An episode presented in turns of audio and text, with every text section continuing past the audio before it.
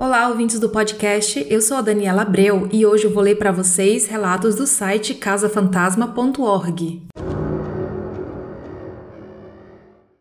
O sítio em São Miguel Pereira. Eu me chamo André Felipe e o relato que vou contar aconteceu por volta do ano de 1992, no Rio de Janeiro. Fui visitar uns parentes num sítio em São Miguel Pereira, era um final de semana prolongado no qual achava que iria aproveitar bastante. Minha tia tinha dito para mim que o sítio havia sido vendido de porteira fechada, ou seja, com o que tinha dentro, o que eu achei bastante estranho pelo fato de que ele foi vendido por um valor pequeno demais pelo tamanho da propriedade e por ser num lugar bastante tranquilo, por não haver vizinhos a quilômetros em qualquer direção para encher a paciência. Ele pertenceu a um ex-diretor de uma grande empresa de comunicação. Era espírita e homossexual e vivia nele com um namorado.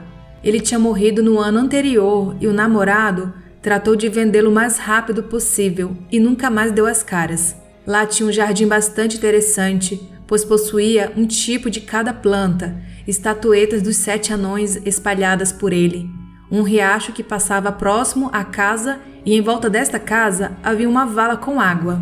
O segundo andar dela servia de rancó para as entidades descerem, e para se subir nele tinha que utilizar uma escada de madeira que ficava encostada à parede, pois não havia outro meio. O meu primeiro dia nesta casa foi uma experiência assustadora, pois logo ao chegar me senti mal, como se ali tivesse algo muito ruim.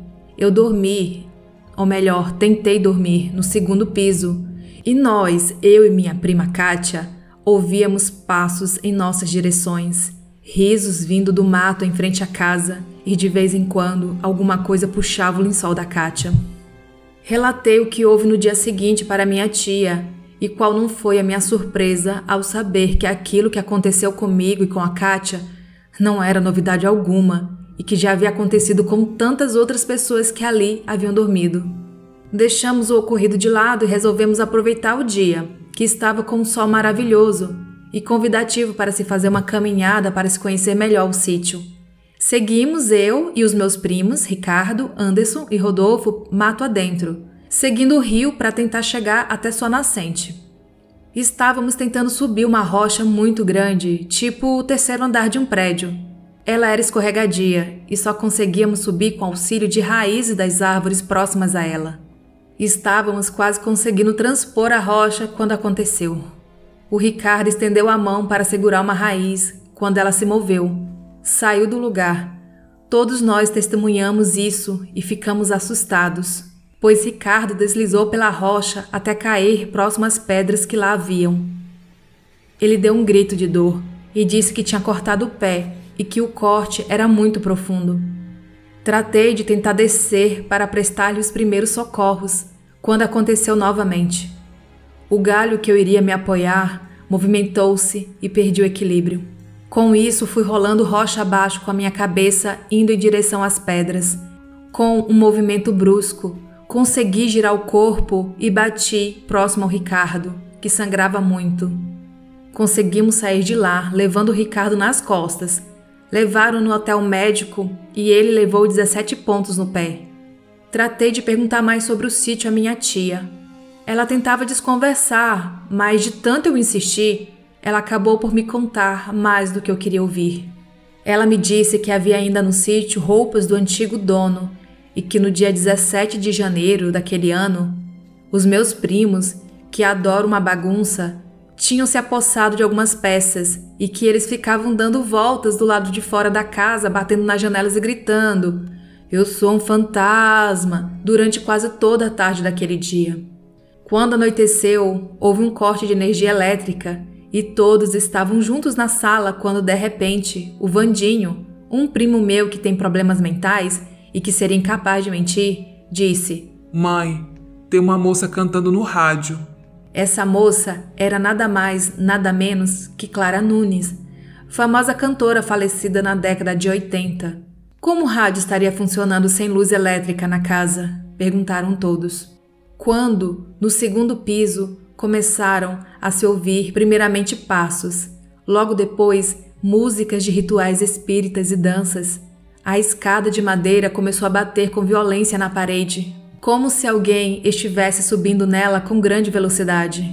O meu tio disse: O que está acontecendo aqui? Ah, se eu pegar os moleques que estão fazendo isso. Só que quando ele chegou próximo à janela, a mesma se fechou com extrema violência. Aí que ele percebeu que não era coisa deste mundo, pois ao se afastar, a janela ficava abrindo e fechando, ora o seu lado esquerdo, ora o direito. Foi quando eles ouviram o primeiro estrondo de tambor. Aí, tanto a música quanto as danças aumentaram o ritmo de tal modo que o som estava ensurdecedor. No segundo estrondo do tambor, houve um barulho tipo como se tudo, o som, a dança, os passos, fossem tragados para algum lugar e havia ficado somente o silêncio. Foi quando o rádio novamente ligou-se e nele uma voz grossa estranha dizia: Hoje, 17 de janeiro de 1992, 17 de janeiro, meia-noite. E logo após, tudo parou. Cinco minutos após o fato, a luz voltou e todos estavam pálidos de medo. Mais tarde, soube que a data do falecimento do antigo dono era 17 de janeiro e que ele era fã da cantora Clara Nunes. Eu confirmei a história com todos os presentes naquele dia e me disseram que de vez em quando o meu primo Anderson, quando está dormindo na cama que pertenceu ao falecido, abaixo dela aparece uma nuvem negra que o empurra para fora da cama. Desde que eu saí deste sítio assombrado, fico sempre que posso buscando mais relatos que ocorreram nele, pois não são poucos e até hoje ninguém fica no sítio na noite do dia 16 para o dia 17 de janeiro pois ninguém tem coragem suficiente para isso. Até hoje, a minha família mora lá. Espero que vocês tenham gostado, pois tudo que foi contado acima realmente aconteceu. Quem quiser entrar em contato comigo, o meu e-mail está no site casafantasma.org. Esse relato foi enviado pelo André Felipe do Rio de Janeiro.